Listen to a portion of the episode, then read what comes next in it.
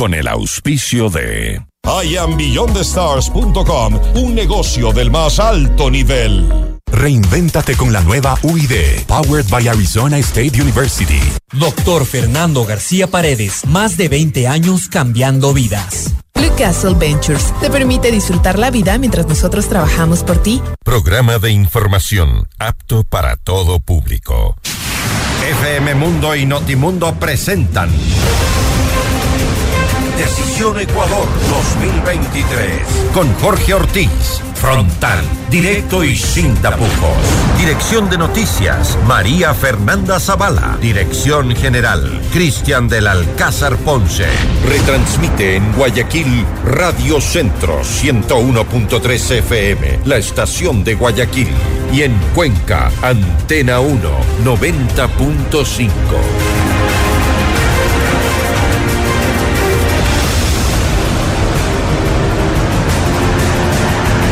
Amigos, buenos días. El 5 de febrero, eh, febrero, después de nueve días, los ecuatorianos elegiremos nuevos alcaldes, prefectos, concejales y consejeros, y también a los integrantes del injustificable Consejo de Participación Ciudadana y Control Social, un organismo que ya debió haber desaparecido para siempre, pero que está ahí causando problemas y disputas. Pero además, y esto es lo más importante, el 5 de febrero votaremos en una consulta de ocho preguntas, algunas de ellas inservibles, pero otras importantes y trascendentes que cada uno de nosotros deberíamos analizarlas responsablemente antes de decidirnos por el sí o por el no. A la consulta estará dedicada gran parte del programa de hoy, gracias a la presencia por Zoom del ministro de Gobierno Francisco Jiménez y de quien fuera el presidente de la Asamblea Constituyente de Montecristi, Alberto Acosta. Y en la parte final del programa estará dedicada a Cuenca con dos candidatos a la alcaldía. Otros fueron invitados y a última hora cancelaron, entendiblemente. Ellos son el alcalde en funciones, Pedro Palacios, y uno de sus rivales, Adrián Castro. Empezamos. Y empezamos hablando de la consulta popular, una consulta que contiene ocho preguntas y sobre la cual tendremos que votar en eh, el 5 de febrero, es decir, el domingo de la semana que viene. Empezamos con el economista Alberto Acosta, él es, eh, fue presidente de la Asamblea Constituyente, es un hombre muy, muy, muy, conocido, con una opinión sólida, fuerte, y está conectado con nosotros por eh, Zoom. Economista Acosta, mm, ¿cómo está usted? Buenos días. Muy buenos días. economista, eh, Entiendo que usted plantea el no a todo, y el no a todo, o sea, no a, cada una de las preguntas y no en paquete, no suena a un no a las preguntas, a cada una de ellas, sino a una posición política. ¿Es así? Dos cosas.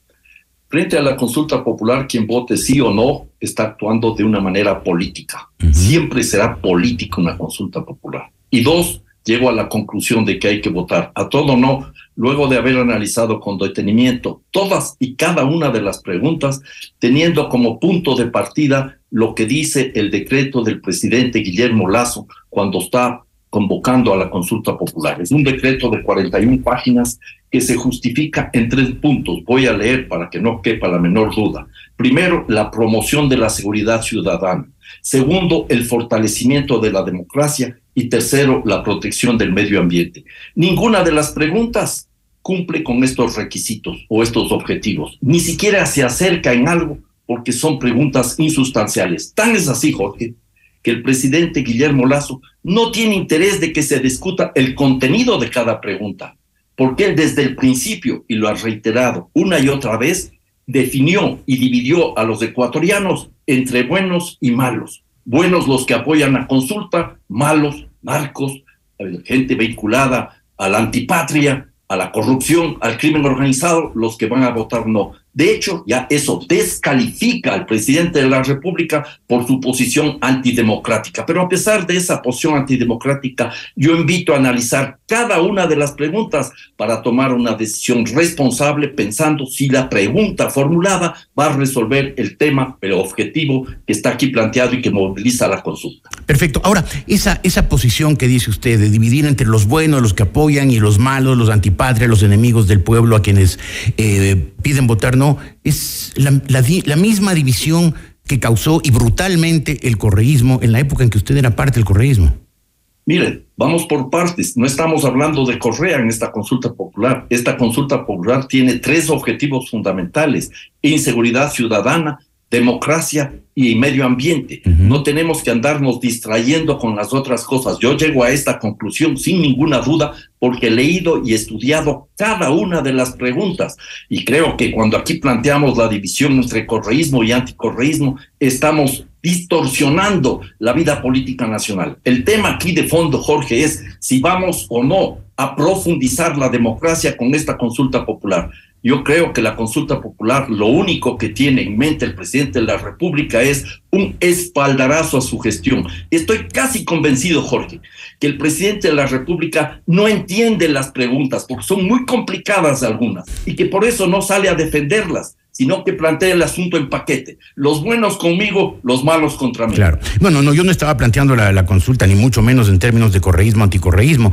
Sin embargo, pues esta división que usted menciona como que la está propiciando el gobierno es una división que en términos muchísimo más acentuados hizo el correísmo en otra época, dividir al país entre buenos y malos. En otra época lo que tenemos no, lamentablemente se mantiene lamentablemente eso se mantiene, el, el Ecuador quedó dividido, fracturado como nunca antes en su historia, por lo menos en su historia desde la Revolución Liberal de 1895, el país no había estado tan dividido entre unos y otros. Pero en fin, eh, ahora, usted dice uno de los temas de seguridad ciudadana. Yo recuerdo en 1986, si no me equivoco el año, los eh, capos de, la, de las mafias colombianas del narcotráfico lanzaron una consigna cuando crearon ese grupo, eh, los extraditables, dijeron preferible una tumba Colombia a una cárcel en los Estados Unidos. Es decir, si algo, algo temen los narcotraficantes es a la extradición. ¿No es ese un argumento más que sólido para votar sí, por lo menos en la pregunta uno?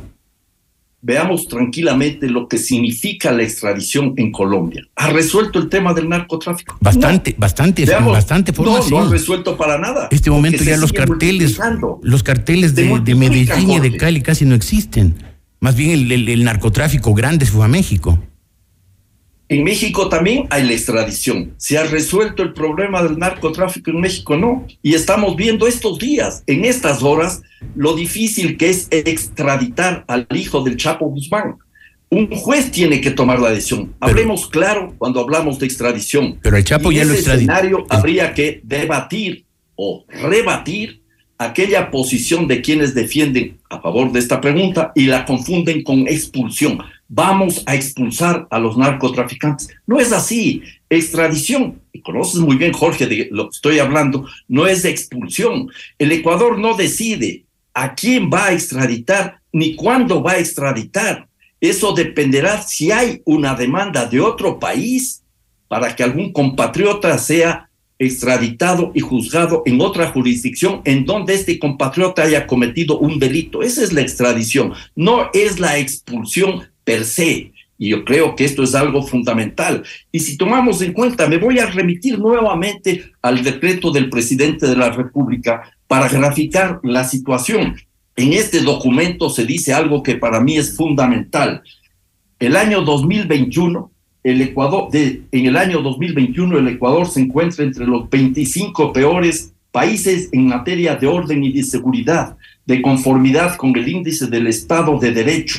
Y dice más, el Ecuador se ubica en el puesto 101 de 139 países en el indicador de eficacia de la justicia criminal. Con esta pregunta, estamos cometiendo un error muy grave, porque lo de fondo es fortalecer la justicia y no declarar que somos incapaces en tener una justicia independiente y autónoma que tenga la plena fortaleza para sancionar en el Ecuador a los narcotraficantes y a todos los criminales. Ese es el punto medular.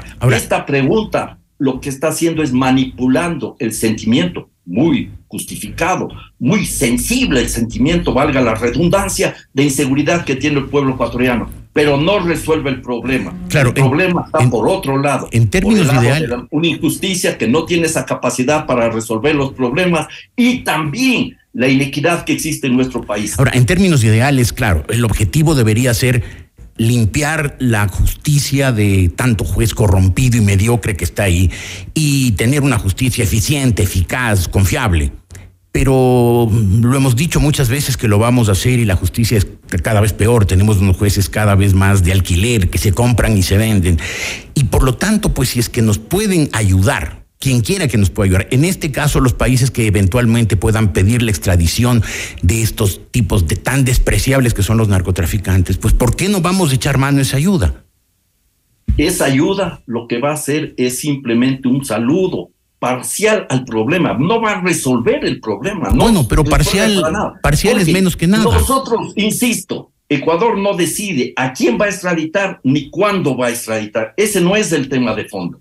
El tema de fondo aquí es que nosotros no tenemos una justicia que esté dotada de tal naturaleza para enfrentar el problema. Y tenemos un gobernante que no demuestra capacidad para asumir el reto que significa impulsar un cambio de la justicia, un cambio profundo de la justicia. En Montecristi tratamos de impulsar un proceso para tener por primera vez una justicia independiente y autónoma, pero el presidente de la época en una consulta popular metió la mano en la justicia con el voto del pueblo. En este escenario no mejoramos y ahora mucho menos. Y lo que está haciendo el presidente Guillermo Lazo es simplemente decir, nosotros no podemos enfrentar este tema. Háganlo más ustedes. Eso es un acto de irresponsabilidad histórica.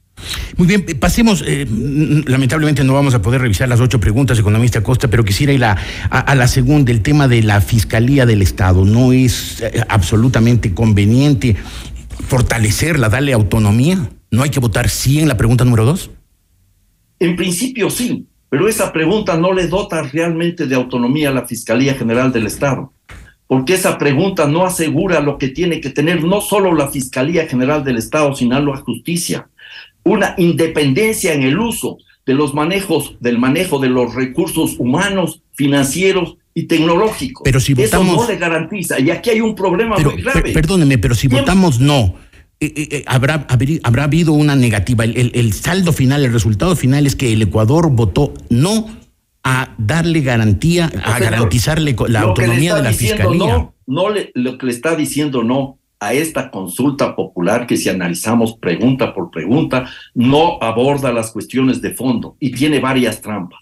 Si decimos, por ejemplo, sí, aquí para la fiscalía, ¿quién va a nombrar este consejo de la fiscalía? La misma Fiscalía General del Estado va a nombrar este consejo. Y vamos a ver cómo en ese espacio se disputan adentelladas participar en, en este Consejo de la Fiscalía. Ese no resuelve el problema. Esta pregunta es un saludo a la bandera, no está atendiendo las cuestiones de fondo. Hay otros temas donde me habría gustado que se plantean para resolver desde sus raíces los graves problemas que arrastra el sistema de justicia ecuatoriano. Y la pregunta número tres, la reducción del número de asambleístas. Esta Asamblea Nacional es posiblemente el peor congreso que ha tenido el Ecuador en su historia, donde hay una colección más asombrosa de ignorantes. Adelante, adelante, economista, dígame. La cantidad no refleja la calidad. Un menor número de asambleístas no nos asegura que tengamos mejores asambleístas. Mientras más cabezas hay, más brutos caben. Yo le podría decir que al revés. Yo recuerdo, por ejemplo, ese Congreso Nacional donde habían creo que 63 diputados, en donde uno gritaba desaforado, ven para mearte. El otro lanzaba un cenicerazo y el otro sacaba una pistola. Eran menos. Si el tema no es la cantidad, el tema es la calidad. Nadie nos va a garantizar que tengamos un mejor Congreso Nacional. Al menos, hay un problema muy grave. Al menos, al menos va a costar, al menos va a costar menos. Se reducen, Jorge, se reduce el número de asambleístas en las provincias pequeñas. Todas las provincias pequeñas salen perjudicadas, todas. Hay algunas que tenían tres y se quedan con uno, como Bolívar, como Carchi, como Sucumbíos.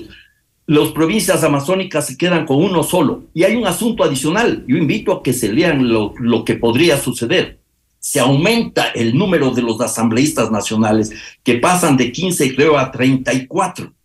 ¿Qué es lo que va a suceder? Sabemos de la experiencia. A mí me suena eso muy positivo. La mayoría de asambleístas nacionales provienen de Quito y Guayaquil. Esto va a fortalecer el bicentralismo. Y además, los asambleístas nacionales, en otras preguntas, estudien, tienen prerrogativas sobre los asambleístas provinciales, tienen más poder que los asambleístas provinciales. Entonces, ¿qué es lo que estamos afectando aquí? La equidad democrática regional. y eso me parece que es fundamental. Estamos alentando el bicentralismo y a la postre, al debilitar a la Asamblea Nacional, el hiperpresidencialismo, que es lo que tanto le preocupaba a Guillermo Lazo cuando corría de candidato a la presidencia de la República eh, hiperpresidencialismo, que dicho sea de paso, la constitución de Montecristi acentuó muy peligrosamente para el país. Pero bueno, el, tema es que desde la Revolución Francesa, y yo no le voy a enseñar nada a usted, por supuesto, pero usted sabe que desde la Revolución Francesa se ha debatido si es que los diputados y los miembros de las legislaturas deben ser representantes de pequeños territorios, de provincias, de cantones, de distritos,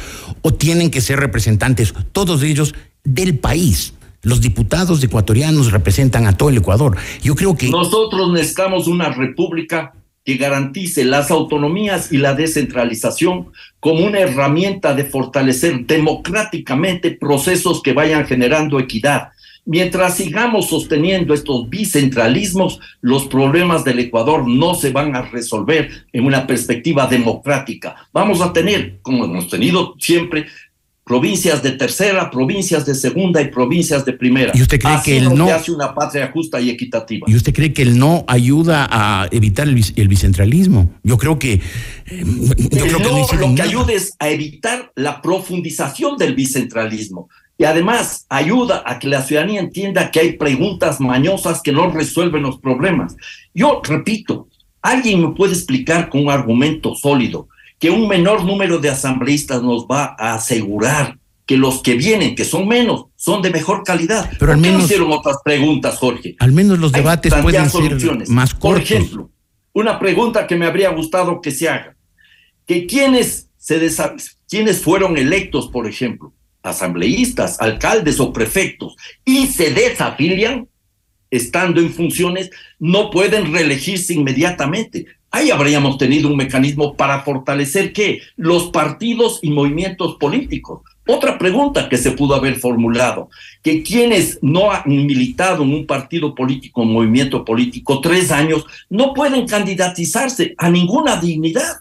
Incluso viendo luego de haber visto esos ridículos sainetes de debate entre alcaldes y prefectos o la gente que quiere llegar a la alcaldía y prefectura, ¿por qué no se plantea la segunda vuelta para prefectos y para alcaldes? Alternativas hay, pero a este gobierno no le interesa profundizar esto, sino que está manipulando, manipula aquí también el sentimiento de hartazgo con la politiquería que tiene el pueblo ecuatoriano. Y la gente que es inteligente, el pueblo que es intuitivo, se va a dar cuenta que reduciendo el número de asambleístas no vamos a salir adelante con una mejor Asamblea Nacional.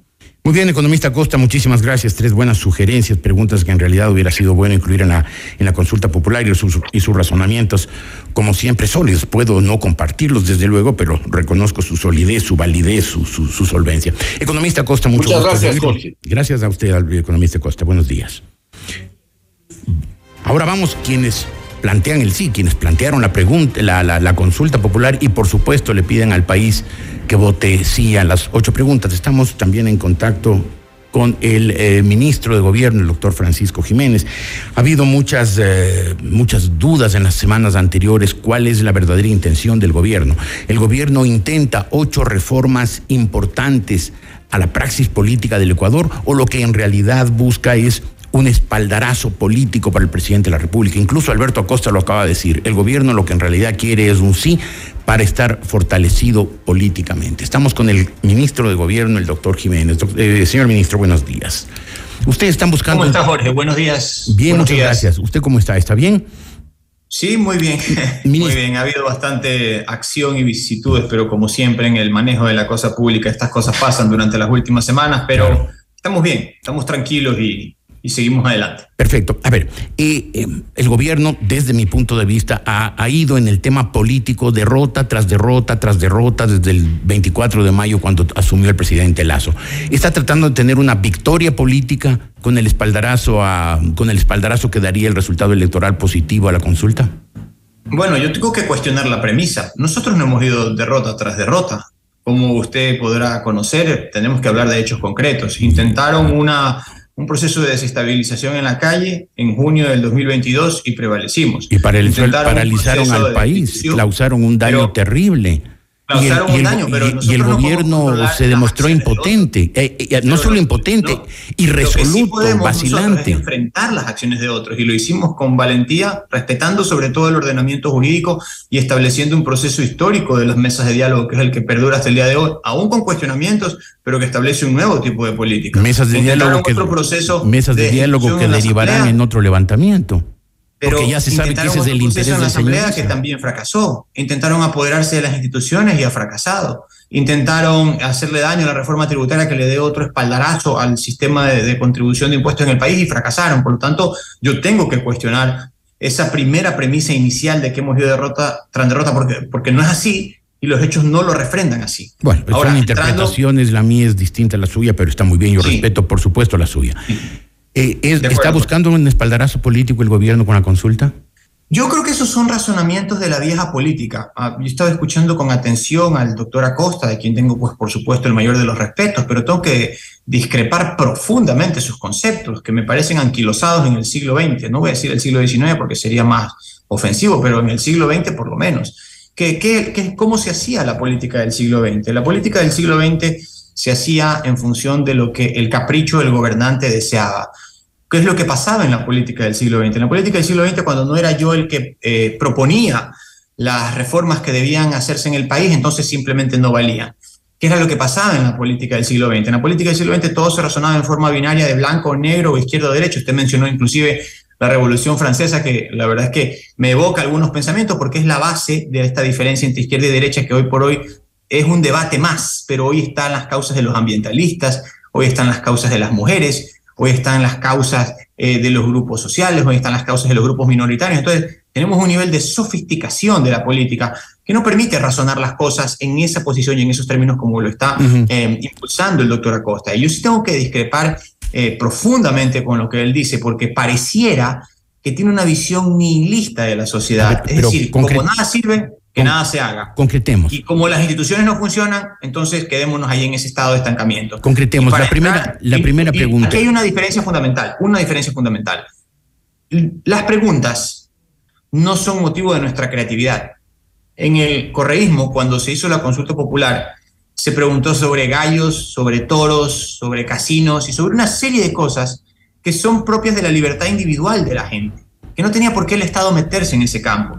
Nosotros no hemos hecho eso. Esa, primer, esa primera aproximación metodológica es sustancialmente distinta. Bueno, sí, eh, estamos claros en eso. Creo que pero el, el, país que razona, el país que, se, que razona... los grandes debates que tenía la sociedad. A ver, ministro, pero aterricemos, aterricemos en los temas. Aterricemos en los temas. Yo estoy de acuerdo en que el correísmo fue una epidemia devastadora para el, para el Ecuador, aunque mucha gente todavía no se haya dado cuenta. La historia, pues condenará al, correísmo, al, lugar cercano al basurero que se merece. Pero concretamente, no a la extradición, porque eso no resuelve nada. Lo que hay que hacer, dijo Alberto Acosta, lo dicen los críticos de esa primera pregunta, lo que hay que hacer es mejorar la justicia. ¿Qué dice usted? Es un razonamiento que eh, supone una falacia, porque toma un solo elemento que es la consulta como si fuera la panacea de todos de todas las soluciones del país, al menos en la problemática de seguridad. Eso es una falacia dirigida directa o indirectamente engañar a la gente. La, extradición es una herramienta de colaboración internacional, porque así como los delincuentes se asocian entre ellos internacionalmente para delinquir con mayor eficiencia, particularmente en temas de narcotráfico, de trata de blancas, de tráfico de armas, de lavado de activos, los estados también debemos tener la capacidad de asociarnos para combatir a esos delincuentes. Y la extradición no es otra cosa que eso, un mecanismo de asociación entre estados para poder combatir al crimen organizado internacional. Si bien es cierto, por sí sola no representa una solución completa, ayuda muchísimo y sobre todo desincentiva las actividades criminales. ¿Usted cree que sí? Eso se ha discutido en el derecho penal desde siempre. El, el rigor de las penas desalienta al delincuente y muchos penalistas sabios, doctos, dicen que no. El rigor del sistema desalienta al delincuente. Cuando el delincuente se enfrenta a un sistema que tiene un proceso más pulido de, procesamiento de delincuentes, que tiene un, sistema de rehabilitación social o de cárceles más consistente, que hace menos viable la posibilidad de escaparse o de cooptar a las autoridades que forman parte de ese sistema de rehabilitación, entonces el delincuente no voy a decir que lo piensa dos veces, pero empieza a meditar un poco sobre, sobre la opción que tiene adelante. ¿Por qué? Porque todo delincuente así como todo ser humano, inclusive en actividades lícitas, hace siempre el cálculo costo-beneficio.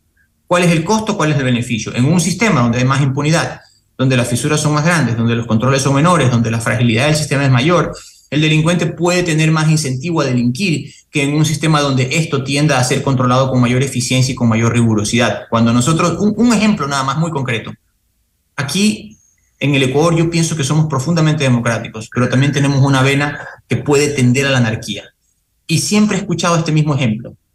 Aquí a veces nos cuesta respetar las normas del ordenamiento social, pero por ejemplo vamos a otros países, como por ejemplo Estados Unidos, y a nadie se le ocurre pararse delante de la línea amarilla cuando uno va, por ejemplo, a hacer revisar su pasaporte. Todo el mundo se alinea, todo el mundo se para detrás de la línea y todo el mundo obedece. Entonces, partiendo de ese ejemplo tan básico y tan concreto, cuando uno entra nomás a un país extranjero que sabe que tiene un sistema institucional distinto, en el caso de la extradición, muchísimo más. Por eso nosotros nos ratificamos en que sí es una herramienta que puede contribuir a solucionar problemas sociales. Perfecto. Vamos a la pregunta número dos.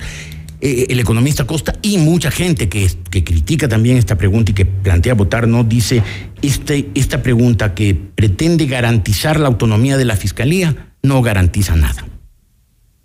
El tema es una cuestión de presupuesto y de procesos administrativos. Hoy por hoy la, autonomía de la fiscalía está planteada parcialmente dentro de la Constitución, porque al final del día lo que sucede es que en el Consejo de la Judicatura, pues es el que termina decidiendo los, los temas presupuestarios y administrativos, por ejemplo, para la designación de fiscales. ¿Cuál ha sido el resultado de eso?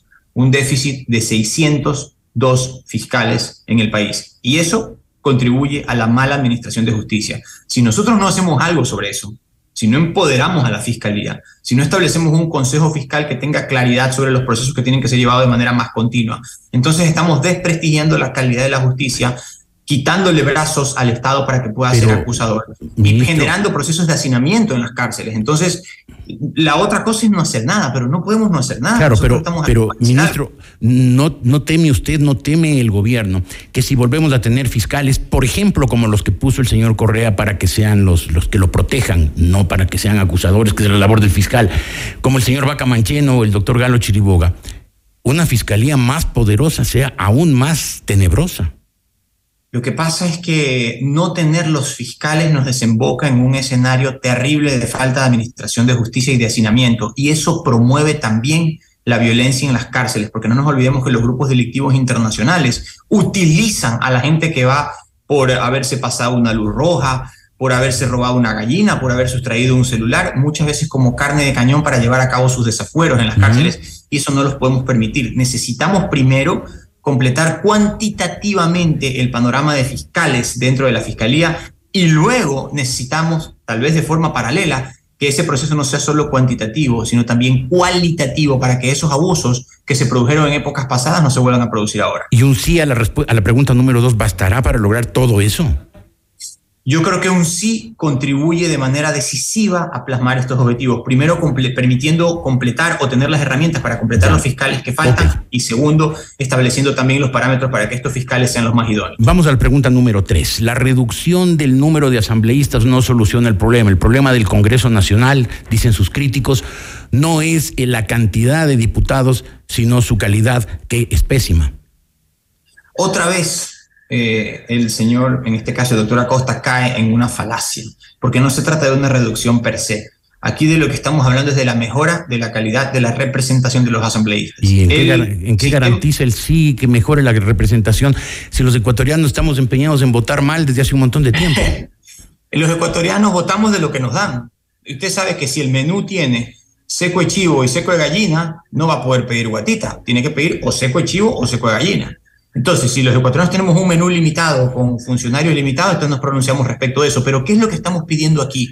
Aquí lo que estamos impulsando es la mejora de la calidad de la representación y sincerando un sistema. No puede ser que en Montecristi uno dijo, pongamos 20 nacionales y el otro dijo, no, pongamos 8 y el otro dijo, pongamos 10 y luego lanzaron una tómbola y dijeron, bueno, que se queden con 15. Y resulta que se quedan, nos quedamos con 15 asambleístas nacionales durante el século seculorum. Eso no puede pasar. Nosotros tenemos que ajustar la representación para que primero se tomen en cuenta los criterios territoriales y segundo y sobre todo se tomen en cuenta los criterios poblacionales, porque al final nosotros no representamos tierras, sobre todo representamos gente. Pero... Y en función de esa gente tienen que ser evidenciados esos criterios. Y la otra cosa que es importante es que esta pregunta tiene que ser interpretada en relación con la propuesta respecto de los partidos políticos. las dos respuestas integradas, la que mejora la calidad de las organizaciones políticas, estableciendo un control más cercano del CNE, con la que mejora la calidad de la representación, estableciendo criterios poblacionales muy definidos para establecer el sistema de representación en, en la Asamblea, mejora la calidad de nuestra democracia y hace más difícil que permeen quienes no merecen estar en un espacio de representación. Ahora, esta, esta aseveración que hizo el economista Costa, habrá provincias como, como Bolívar, Sucumbíos, alguna otra mencionó, que en vez de tres diputados que tienen actualmente se quedarán con solamente uno y se acentuará, por lo tanto, el bicentralismo Quito-Guayaquil. Claro, lo que pasa es que cuando uno va a la asamblea no legisla para un territorio necesariamente, legisla para un país. Y por eso es que ex- eh, no hay diferencia de estatus entre los asambleístas provinciales. Yo soy un asambleísta distrital, pero yo igual tenía que legislar para todo un país. Por lo tanto, la sobrerepresentación de los territorios hace también que se pueda caer más Sí. fácilmente en prácticas clientelares. Están ¿Ah? sobre representados Bolívar y Sucumbíos y por eso se les baja de tres a uno. Yo lo digo como concepto. Creo que la propuesta genera un equilibrio entre la representación geográfica que tienen que tener los territorios donde se parte de una base de un asambleísta con la representación nacional y con la representación en lo que tiene que ver con las provincias cada 250 mil habitantes y en lo que tiene que ver con los asambleístas nacionales cada 500 mil habitantes, inclusive con el exterior también. Eso da con el censo actual de 2020 sobre todo, daría unos 103, 104 asambleístas verlos versus los 137 que existen ahora y con el censo del 2022 más actualizado daría alrededor de 116 asambleístas versus los 152 que correspondería. Pero no hay el Me peligro, no hay el que peligro que de esos Lo 102, que, lo que busca es amalgamar mejor estos criterios de representación Ya, para pero- mejorar la calidad de nuestra democracia. pero de esos 102 de- a- asambleístas que tendríamos en el futuro, no van a resultar 40 o 45 de Quito y 40 o 45 de Guayaquil las provincias van a estar prácticamente eh, no representadas en el Congreso. No, porque mire usted que tiene 34 asambleístas nacionales y esos combinan asambleístas de diferentes provincias. ¿Qué serán de igual tiene una base de un asambleísta por la, cada una de las 24 provincias y un complemento que tiene que ver con los criterios Ya. poblacionales. Yo creo que termina arrojando un tablero bastante más equilibrado del que teníamos actualmente, con 15 asambleístas nacionales fijos y tal vez con sobrerepresentación en algunos espacios. Una pregunta final, ministro, ya no referida específicamente a las consultas de la pregunta. Si es que el no llegara a ganar, ¿usted está consciente que el gobierno está prácticamente caído? La verdad es que nunca, nunca nos han preocupado mucho esas definiciones apocalípticas. Yo creo que es una consulta ciudadana en la que se pronuncia la ciudadanía. Este no es un referéndum del gobierno, porque las consultas no salieron del gobierno, salieron de la ciudadanía para pronunciamiento de la ciudadanía. Nosotros hemos sido un gobierno bajo acoso desde el día uno. Eh, En, entendemos en- que a en gran parte por sus política. propios errores, ¿no? En gran parte por sus propios Algunos errores. sí, porque ninguna obra es perfectible y no podemos decir tampoco que hemos sido perfectos, pero nosotros sí hemos buscado manejar un tipo de política transparente, honesta, Pero, institucionalmente ministro- respetuosa y sobre todo rompiendo con una serie de cadenas del pasado. Ahora, Pero si gana el no, el gobierno, el, el gobierno quedaría ¿no? en ruinas. no, de La, la derrota, la derrota política sería muy grande y ahí el pacto Correa-Nebot con el señor Isa por atrás tendrían la mesa servida para pegarse un atracón. Bueno, yo estoy seguro que la ciudadanía va a, tener claridad sobre el pronunciamiento, sabe que se trata de una consulta ciudadana, sabe que es importante para nuestro futuro, sabe que la cuestión de la seguridad, más la institucionalidad, más la protección de nuestro medio ambiente son temas importantes para el país y estamos seguros que al final del día es la gente, los 18 millones de ecuatorianos los que van a prevalecer y nosotros seguiremos buscando, o mejor dicho, seguiremos implementando nuestra hoja de ruta diferente al populismo, diferente al caudillismo y diferente sobre todo esa voluntad de intentar perennizarse en el poder, sobre todo con respeto a las instituciones. Y además fortaleciendo la libertad de prensa. Que así sea, ministro. El, el- el problema es que, más allá de las buenas intenciones, te- estaría el hecho cierto de que una eh, un triunfo del no sería una derrota para el gobierno. Y una derrota para el gobierno, pues significaría que Correa, Isa, Nebot estarían pues eh, listos a darle el puntillazo final a un, a un toro moribundo. Tengamos confianza que la ciudadanía va a saber prevalecer y que lo que se está votando ahora no tiene que ver necesariamente con un gobierno, tiene que ver con el presente del país, pero sobre todo con su futuro. Y nosotros creemos que el Ecuador tiene un muy buen futuro y tenemos que impulsarlo hacia adelante. Y, un- y una pregunta final, ministro. ¿Por qué no aprovecharon esta consulta para eliminar el Consejo de Participación Ciudadana. Es una votación, yo en estos pocos días he hablado con muchísima gente la gente tiene una confusión enorme de cómo, por quién hay que... Yo, por ejemplo, reconozco, tengo un solo voto decidido, tendré que decidir más, por supuesto, voy a aprovechar cada voto que tenga, pero yo tengo una sola persona, Juan Esteban Guarderas, que es la única persona que conozco de los candidatos del Consejo de Participación Ciudadana, yo. Muchísima gente está en una situación peor porque no, no, es que no, no es que conoce como yo uno, no conoce a nadie, no sabe por quién votar, no sabe para qué sirve el Consejo de Participación Ciudadana y otra inmensa mayoría de gente dice ese, ese mamotreto correísta ya debieron haberlo suprimido. El problema es que la vía no era la de enmienda, sino la de reforma y algunos incluso discutían sobre la necesidad de implementar una constituyente para cambiar el Consejo de Participación. Es decir, se trata al menos de un procedimiento mucho más engorroso que el que se seleccionó para esta vía de consulta ciudadana. Y yo coincido con usted, el Consejo de Participación ha sido una institución que ha fracasado. Ha fracasado para, el objeto para el cual fue concebida.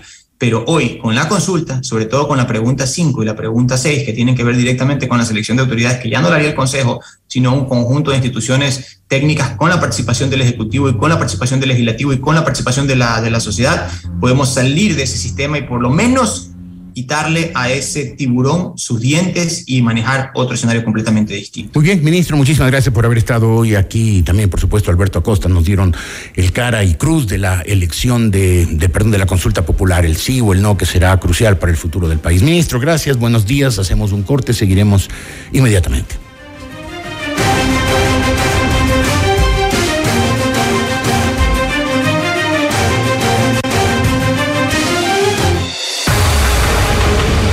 Ya volvemos con Decisión Ecuador 2023 con Jorge Ortiz. Frontal, directo y sin tapujos.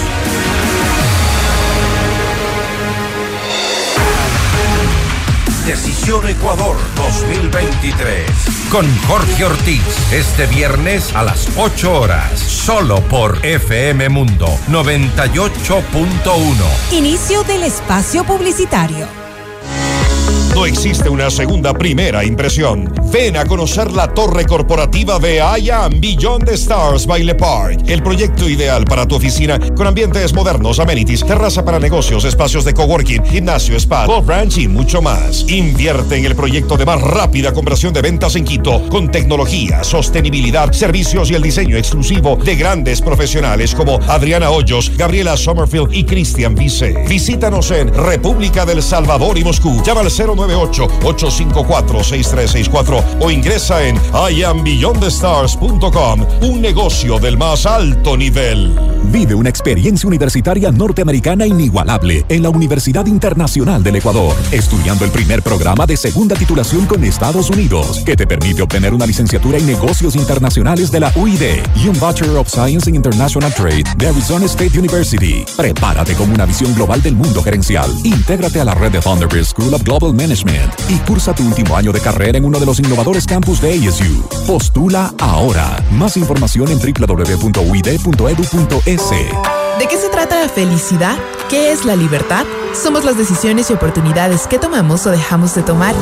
Blue Castle Ventures te permite disfrutar la vida mientras nosotros trabajamos por ti. Recibe el mejor interés sobre tu inversión gracias a nuestra tecnología financiera estricta y responsable que no trabaja con criptomonedas. Te asesoramos y cuidamos tu dinero. Desde solo mil dólares en adelante ya puedes invertir en tu futuro. Visita nuestra web www.mi20ya.com y conoce lo que podemos hacer por ti. Blue Castle Ventures, empresa canadiense de tecnología financiera que cuida y cumple tus sueños. Comunícate a nuestro WhatsApp 0999-770-771. Doctor Fernando García Paredes, más de 20 años cambiando vidas. Importante referente en su campo como cirujano urólogo, experto en cirugía prostática, láser de próstata y de cálculos, cirugía laparoscópica, cirugía de incontinencia urinaria y de piso pélvico. El doctor Fernando García Paredes atiende en consulta privada en la calle Alemania y Eloy Alfaro, edificio Pirámide 1. Agenda tu cita al 2505-101 o al 099-500-1007. Búscanos en Instagram como arroba Fernando García Urólogo y visita www.doctorgarciaurologo.com. Todos los programas mírelos en nuestro canal de YouTube, FM Mundo Live. Fin del espacio publicitario. Continuamos con Decisión Ecuador 2023 con Jorge Ortiz, frontal, directo y sin tapujos.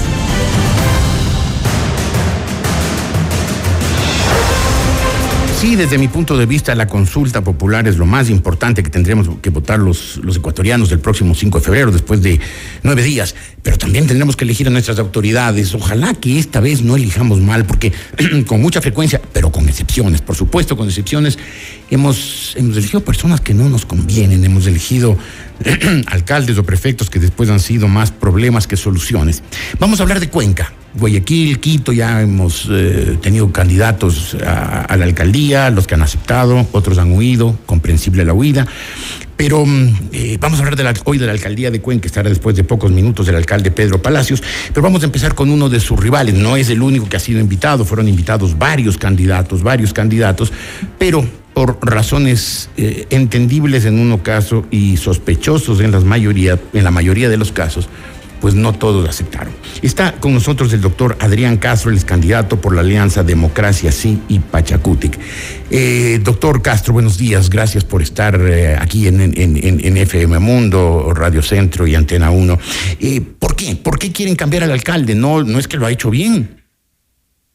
Muy buenos días, Jorge. Un saludo a usted, a todos los amigos que nos ven desde sus casas y oficinas. Bueno, definitivamente el caos, el desorden que reina en Cuenca, producto de cuatro años de improvisación, están a la vista, más allá de que nuestra ciudad siempre ha sido construida de mano de los cuencanos y cuencanas sin necesidad del apoyo de nadie, porque nuestra ciudad crece bonita siempre. Sin embargo, eh, es necesario recuperar el orden, es necesario recuperar urgentemente la seguridad, volver a ser esa ciudad solidaria y, por supuesto, volver a posicionarnos como esa ciudad productiva y próspera que siempre fuimos. Hoy Cuenca no existe ni siquiera en el concierto nacional, menos aún en el concierto internacional, estimado Jorge. ¿En qué, sentido, ¿En qué sentido no existe? bueno, no ha sido tomada en cuenta por ningún gobierno. Fíjese usted, hace una semana llega el, ministro de Transporte y Obras Públicas a Cuenca y como gran novedad dice que va a darle a Cuenca 8 millones de dólares. Fíjese, Jorge, esas inconsecuencias cuando tenemos las peores eh, la peor conectividad del país hoy en día y una ciudad que realmente para este gobierno no ha sido considerada ni siquiera la tercera que somos. ¿Y eso, es culpa, ¿y eso es culpa del alcalde Pedro Palacios o es una acumulación de fracasos de distintas administraciones municipales? No hay una responsabilidad de liderazgo, ¿no? Cuando no existe una voz que, que, ponga en defensa a nuestra ciudad, un alcalde que no le conocen en, en el país porque no ha hecho lo que los cuencanos esperamos, pues eh, ahí están las consecuencias. ¿A, usted, sí le, ¿A usted sí le conocen? En, o las peleas han sido en el país? en el centro histórico de Cuenca. ¿A usted sí le conocen en el país? Yo creo que sí, estimado Jorge, se ha hecho un buen trabajo desde la Agencia Nacional de Tránsito en su momento. Tuvimos una lucha frontal y férrea contra la corrupción. Acuérdese que hasta la vida de uno estuvo en riesgo y creo que hicimos cosas positivas. Sin embargo, hoy en día lo que Cuenca necesita es liderazgo. Y Cuenca, sus necesidades son las que necesitan conocerse a nivel nacional. Cuenca tiene que venderse bien al mundo, porque Cuenca es linda, es una ciudad hermosa, y creo que eso es lo que necesitamos resaltar, más allá de las autoridades. Sí, eso no cabe duda. Cuenca es una ciudad linda, tal vez la más linda, tal, tal vez la más linda del país. Pero, eh, a ver... Eh, Pero la más olvidada. Bueno, si usted lo dice, pues tengo que, tengo que aceptar su, su, su, visión. Veremos después qué dice el alcalde, el alcalde Palacios, que estará, que estará después de usted. Pero, eh, ¿cuál es el tema central? Usted, usted dijo eh, caos, desorden, improvisación. Improvisación. Usted tiene un plan concreto. Si tiene un plan concreto, ¿cuál es el eje de ese plan concreto? En pocas palabras. Absolutamente, Jorge. Son tres ejes. El eje del orden, que implica la seguridad absoluta de los ciudadanos. Hoy en día tenemos este rato en Cuenca graves problemas de inseguridad, vacunas, ya hemos visto. En el país, en, el país entero hay problemas de inseguridad. Extorsiones. Así es, por lo tanto es el, fundamental eh, problema que hay que resolver. Luego, el uso del espacio público, las calles de Cuenca absolutamente desordenadas, caotizadas, nadie le ha dado un espacio digno para la venta a la gente. Y tercero, en ese mismo eje, el eje de la movilidad, pues para solucionar estos grandes problemas del tránsito y el tráfico en Cuenca que están poniéndole pues en una situación de altísimo estrés a la ciudadanía. El segundo eje es el eje de la solidaridad, en donde tenemos proyectos muy importantes como el de la salud. hemos dado privilegio, hemos privilegiado en nuestra, en nuestra propuesta el Hospital del Sur de Cuenca y no, por ejemplo, el estadio, el nuevo estadio. Hay candidatos que están ofreciendo estadios a 70 millones de dólares, cuando la necesidad puntual después de la pandemia es un hospital y el Hospital Público Municipal es una ¿Y ¿Cuál es el tercer eje? Así es. Y el tercer eje es la productividad, en donde le vamos a ayudar a los sectores que generan la mayor cantidad de empleo en Cuenca, que es el sector industrial y constructivo, para que las trabas municipales no constituyan un obstáculo y un impedimento para la generación de empleo en Cuenca, en principio. Pero, doctor Castro, ¿se podrá?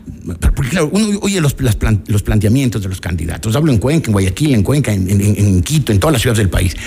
Y pues parece que después de su gestión de cuatro años, cada una de nuestras ciudades va a ser, pues, eh, Viena o va a ser Nueva York. Ofrecen cama, dame chocolate, como que hubiera mucho dinero, cuando, pues. Eh, el Ecuador, diga lo que se, dígase lo que se diga, es más bien un país pobre que siempre, siempre está escaso de recursos. Efectivamente, Jorge, y por eso es que la gente está despechada de la política. Mire, el alcalde Palacios, de los últimos cuatro años, en su propuesta de campaña ofreció el nuevo estadio, el nuevo aeropuerto, dos terminales terrestres, cuatro megamercados, la nueva vía al Valle, que es una parroquia muy, que está muy cautizada gracias a, la falta de, servicio que le da el municipio y ninguna de esas ofertas se cumplió. Es por ello que hoy los candidatos debemos ser lo suficientemente responsables para decirle la verdad a la gente. Y en ese sentido, nuestra propuesta está encaminada estrictamente a lo que se puede hacer en cuatro años, ni más ni menos. Porque la gente una pregunta final, eh, doctor Castro. Democracia sí, pues es un partido democrático, lo, conoce el país, pero Pachacutic. Pachacutic, pues, eh, está muy vinculado con, la CONAIE y ha tenido, pues, vínculos con muchos de los sectores más radicales del indigenismo nacional que se apresta, todos lo sabemos, el señor Is está buscando el momento y el pretexto para volver a atacar eh, Quito y en general la Sierra Central. ¿Qué hace usted en un, en un partido que tiene tan frecuentes arrebatos antidemocráticos y violentos? Bueno, mi colectivo se llama Shungo Cuencano, el Partido Democracia y Pachacuti conocieron nuestra propuesta y abrieron las puertas para que sean un vehículo eh, electoral y poder llegar a las elecciones, porque compaginaron con lo que estábamos nosotros proponiéndole para Cuenca, que es desarrollo. Ahora, nuestra defensa será estrictamente a Cuenca en cualquier instancia y en cualquier momento. Nosotros no nos vamos a aportar ni para agendas políticas personales, peor aún, para agendas de necesidades que nada tienen que ver con nuestra querida ciudad. Y cuando el señor Isa se lance otra vez eh, eh, a, causar el, caos con paros y con violencia, ¿qué hará, ¿qué hará usted si fuera elegido alcalde de Cuenca por Pachacuti? Bueno, en principio tengo toda la capacidad para poder dialogar con sabiduría con todos los sectores porque me conocen, creo que hemos ganado una buena reputación. concretamente, concretamente, ¿qué haría en ese Pero fundamentalmente, fundamentalmente no vamos a permitir que Cuenca se cautice si es que el asunto parte por o agenda. o sea, si el, señor Isa, si, si el señor Isa ataca a Quito, que ataque, no es problema suyo. Bueno, nosotros no tenemos, cuando son problemas que tienen que ver absolutamente con necesidades puntuales de nuestra querida ciudad, nosotros nos vamos a parar aquí, nadie nos paraliza absolutamente nada. Sí, pero, cuando, pero no se trata solamente. El, momento que se, Jorge, el momento que se paraliza la capital y se, y se cierra la Panamericana, que es una vía que corta, que, que, que, une el norte con el sur del país, se afecta a todo el país. Entonces, decir, bueno, que, que, Cuenca no lo tocan suena como, como que fuera un planeta aparte y no esté en el mismo no, planeta. No, recuerda usted, Jorge, que cuando yo estuve en la dirección de la Agencia Nacional de Tránsito, evitamos todo el paro nacional Así que creo que mi pensamiento y mi ideología van encaminadas a ser una persona de absoluto diálogo, pero también tengo la suficiente firmeza para poder combatir esos, esos temas. Acuérdese cómo tuvimos el, el, la paralización de todo el transporte a nivel nacional, no solamente a nivel de Quito. Muy bien. Doctor Adrián Castro, candidato a la alcaldía de Cuenca por la Alianza Democracia Sí, Pachacuti. Gracias por haber estado hoy en este programa. Buenos días. Gracias, estimado Jorge. Buenos días. Un saludo a usted. Hacemos un corte. Volveremos con el alcalde de Cuenca, Pedro Palacios. En un momento regresamos con más de Decisión Ecuador 2023 con Jorge Ortiz. Decisión Ecuador 2023 con Jorge Ortiz este viernes a las 8 horas solo por FM Mundo 98.1. Inicio del espacio publicitario. No existe una segunda primera impresión. Ven a conocer la torre corporativa de IAM Beyond the Stars by Le Park. El proyecto ideal para tu oficina con ambientes modernos, amenities, terraza para negocios, espacios de coworking, gimnasio, spa, golf ranch y mucho más. Invierte en el proyecto de más rápida conversión de ventas en Quito con tecnología, sostenibilidad, servicios y el diseño exclusivo de grandes profesionales como Adriana Hoyos, Gabriela Sommerfield y Christian Vice. Visítanos en República del Salvador y Moscú. Llama al 098-854-6364 o ingresa en iambeyondthestars.com. Un negocio del más alto nivel. En la UID nos reinventamos para ofrecerte una verdadera educación global. Nos afiliamos a Arizona State University, una de las mejores universidades del mundo y número uno en innovación de los Estados Unidos. Al estudiar en la UID, serás parte de ASU. Tu carrera se fortalecerá con cursos de clase mundial. Te convertirás en un profesional bilingüe y podrás optar por una doble titulación. Reinvéntate con la nueva UID, powered by Arizona State University. Quito, Guayaquil y Loja. Más información www.uid.edu.es. ¿De qué se trata la felicidad? ¿Qué es la libertad? Somos las decisiones y oportunidades que tomamos o dejamos de tomar. Blue Castle Ventures te permite disfrutar la vida mientras nosotros trabajamos por ti. Recibe el mejor interés sobre tu inversión gracias a nuestra tecnología financiera estricta y responsable que no trabaja con criptomonedas. Te asesoramos y cuidamos tu dinero. Desde solo mil dólares en adelante ya puedes invertir en tu futuro. Visita nuestra web www.mi20ya.com y conoce lo que podemos hacer por ti. Blue Castle Ventures, empresa canadiense de tecnología financiera que cuida y cumple tus sueños. Comunícate a nuestro WhatsApp 0999-770-771. En vivo, lo mejor de nuestra programación desde tu teléfono móvil. Descarga nuestra increíble app FM Mundo 98.1. Fin de la publicidad. Estamos presentando Decisión Ecuador 2023 con Jorge Ortiz, un programa especial de FM Mundo y Notimundo. Todos los programas, mírelos en nuestro canal de YouTube, FM Mundo Live. Y ahora está aquí el alcalde de Cuenca, el ingeniero Pedro Palacios. Ingeniero Palacios, señor alcalde, buenos días. Eh, usted oyó, supongo, al, eh, al, doctor Castro, uno de sus contendientes para la elección del 5 de febrero, y dijo caos, desorden, improvisación, eh, incumplió todas las promesas importantes que hizo en la campaña anterior. ¿Por qué entonces lo van a reelegir a usted los cuencanos, señor alcalde? Buenos días. Buenos días, Jorge. Un gusto saludarle. Eh, solamente resumo la intervención anterior con un 80% de faltas a la verdad. La ciudadanía podrá determinar claramente qué es lo que nosotros hemos hecho. Imagínese lo, que un me está, cumplimiento lo que me está con- diciendo es que hay 20% de, de verdades. Si 80% faltaron la verdad, 20, entonces hay un 20% de verdad en eso de Claro. caos, desorden, improvisación e No, no, incumplimiento. no. 20% de la intervención del señor Castro. Es decir, fue, agente, fue director de la Agencia Nacional de Tránsito. Eso sí es verdad. Perteneció al gobierno que está actualmente. Eso sí es verdad. El resto de cosas, eh, pues falta, falta la verdad. Pero bueno, yo estoy a sus órdenes y a las órdenes de los, de los ciudadanos siempre para poder contar las diferentes actividades que se han hecho y que esperamos poder Bueno, pero no hay este momento una situación de inseguridad cada vez más marcada, mala ocupación de los espacios públicos, problemas que no se termina de solucionar de movilidad, problemas en los cuales pues la alcaldía pudo haber hecho más, dicen sus críticos, en estos cuatro años. Bueno, Jorge, toda la humanidad vivió un tema complejo como la pandemia y hay que recordarnos bien que Cuenca, siendo la tercera ciudad más poblada del país, es la de menos letalidad y mortalidad, no solamente del Ecuador, sino de Latinoamérica. Pero más allá de eso, se ha tocado aspectos importantes que sí, efectivamente, todavía hay que continuar trabajándolos. Por ejemplo, en el tema de movilidad. Luego de 10 años, el tranvía empezó a funcionar y ya llevamos más de 10 millones de pasajes y el subsidio que se esperaba de 5 millones el año pasado ya fue de 1.8. Hemos conseguido una donación de la KfW, del Banco de Desarrollo de Alemania, de 10 millones de euros para la compra de buses eléctricos e integrar el tranvía. Ayer o antes de ayer se instaló la primera parada segura eh, en, el- en la ciudad, con iluminación LED, cámara de seguridad, botón de auxilio, Wi-Fi y todo lo demás, como un pilotaje. Entonces, el tema de movilidad definitivamente hay que seguir trabajando, pero se ha avanzado de una manera importante. El transporte público está funcionando, está funcionando bastante, bastante bien. En temas de seguridad, usted ha sido muy claro. Es lamentable que el país esté viviendo esta ola de inseguridad y claro, si bien Cuenca comparamos con otras ciudades puede estar mejor, pero es, correcto, es incorrecto, perdón, compararnos con otras ciudades. Debemos compararnos con nuestra cuenca de hace 10 años atrás, que era mucho más tranquila y segura, y ahí hemos venido trabajando, implementando y fortaleciendo las competencias operativas de las instituciones de seguridad. Recientemente entregamos patrulleros a la policía, hemos entregado motos a la policía, cámaras de seguridad al ECU 911 que le corresponde al gobierno nacional, pero no importa, lo vamos a seguir haciendo porque la seguridad nos compete a todos de manera directa o de manera indirecta. Así que yo coincido, por supuesto que siempre mucho más por hacer. Pero tapar el sol con un dedo me parece que no es lo correcto. Y el tema de incumplimientos, él dijo, usted prometió estadio nuevo, aeropuerto nuevo, terminales eh, terrestres nuevas y nada de eso hay. Lamentablemente ni siquiera se han dado el tiempo de leer el plan de trabajo, ¿no? Y se repite como, perdón la expresión, tal vez puede sonar algo ofensiva, pero como aquella lorita que se le enseña a decir una palabra y solamente repite eso. Entonces, por lo menos siquiera que Lean el plan de trabajo que más de un 90% se ha cumplido pese a todas las retos y más de un Más de un 90%.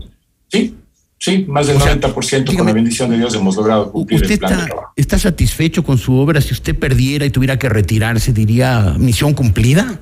¿Y tú usted cree que no los satisfecho porque siempre, estimado Jorge, hay mucho más por hacer, pero sí una conciencia tranquila y la paz de haber generado todo el esfuerzo necesario para recuperar institucionalidad. Cuenca lleva una reactivación económica un 80% por arriba del promedio nacional. Cuenca durante 21 meses seguidos es el principal destino turístico del país. Incluso la semana pasada ganamos un premio en España de excelencia turística y esas cosas son impresionantes. Hemos recuperado realmente mucho la dinámica económica y parece ser que algunas personas eh, viven en otro país, en otra ciudad, como usted decía, tal vez en otro planeta, y no pueden darse cuenta de las cosas que hemos transformado y hemos cambiado en nuestra ciudad. Insisto, claro que falta, sería ilógico y, absurdo decir todo está listo, todo está atendido, incluso con recursos económicos que han sido esquivos. Por ejemplo, en el año 2020, como era normal, se redujo un tercio en los ingresos del municipio, al menos la transferencia de equidad territorial de 54 a 36 millones de dólares. Entonces hay cosas que efectivamente golpearon y golpearon fuerte, pero ese es el trabajo que nosotros tenemos que hacer, afrontar lo que se nos venga de una manera correcta, planificada, proactiva y por supuesto muy profesional como lo hemos hecho. Toda la corporación, Jorge, está con salud financiera. Nosotros nos encontramos con una corporación municipal prácticamente en quiebra y ahí están los números, no lo digo yo, están los números, los balances para que cualquiera lo pueda ver. Hoy por hoy, a Dios gracias, tenemos mucha salud financiera en toda la corporación municipal. Señor alcalde, muchísimas gracias por haber estado eh, esta mañana aquí en este programa. Eh, quiero aclararle al público que otros candidatos a la alcaldía de Cuenca también fueron invitados, pero cada uno pues eh, tuvo sus motivos. Algunos pues más bien sospechosos, ¿no? Algunos huyen de la confrontación y huyen de las preguntas directas, prefieren periodistas complacientes. Gracias, señor alcalde. Buenos días. Hacemos un corte, volveremos con mi. Un abrazo, Frater. Gracias.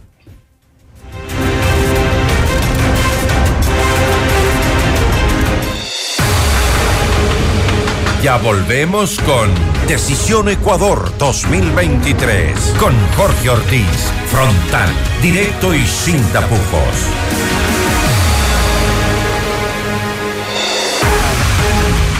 Decisión Ecuador 2023.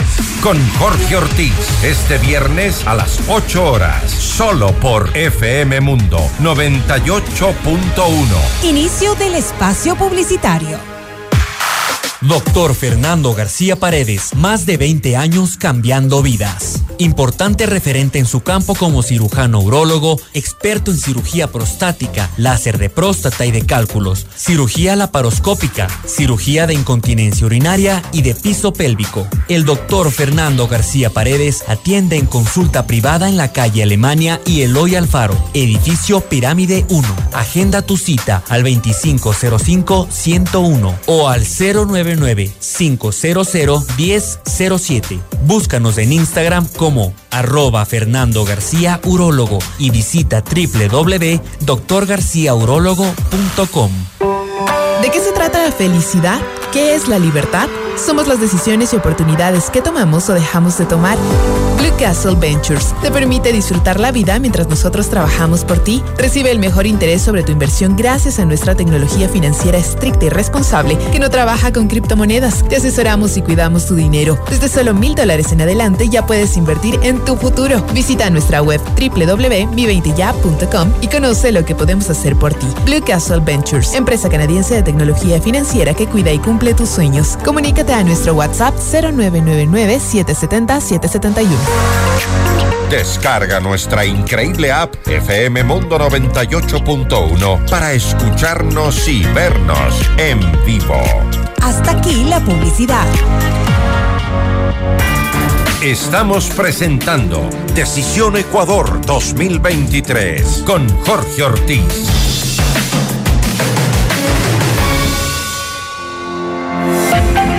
Punto de vista de Jorge Ortiz.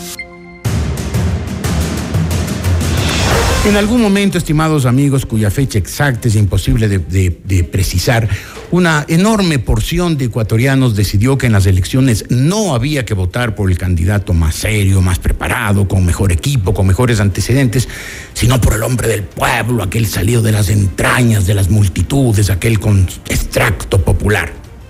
Entendible decisión, por supuesto, por una serie de decepciones y desengaños, pero también una decisión, una decisión mala y peligrosa. Y fue así que en las siguientes elecciones elegimos, por ejemplo, en 1996 a Abdalá Bucaram, en 2002 a Lucio Gutiérrez, en 2006 a Rafael Correa, unos demagogos hábiles y unos eh, embusteros sagaces pero ciertamente personas que con sus gobiernos, no solamente que no solucionaron los problemas del país, aunque mucha gente se ha engañado, sino que los agravaron. Y no solamente me refiero a las elecciones nacionales, también en las elecciones provinciales ha habido muchos errores, en medio de unos pocos aciertos. Aquí en Pichincha, por ejemplo, le, elegimos a la señora Pavón, y así, y así estamos. ¿Volveremos a elegir mal otra vez? ¿Nos equivocamos, nos equivocaremos otra vez? Yo me temo que sí. Yo me temo que sí porque todavía entre una enorme porción de los electores ecuatorianos sigue manteniéndose esa idea fija de que no importa cuán capaz, cuán preparado, cuán ilustrado sea un candidato, qué equipo tenga, sino si proviene del alma popular, si eh, nace de las multitudes hambrientas. Y esa es una decisión entendible, insisto, por muchas decepciones y desengaños, pero no es una decisión correcta. Hay que votar por el candidato mejor. Esta vez probablemente tampoco lo haremos. Nos equivocaremos, después lo lamentaremos. Qué pena, qué pena por este país al que tanto queremos. Gracias, buenos días.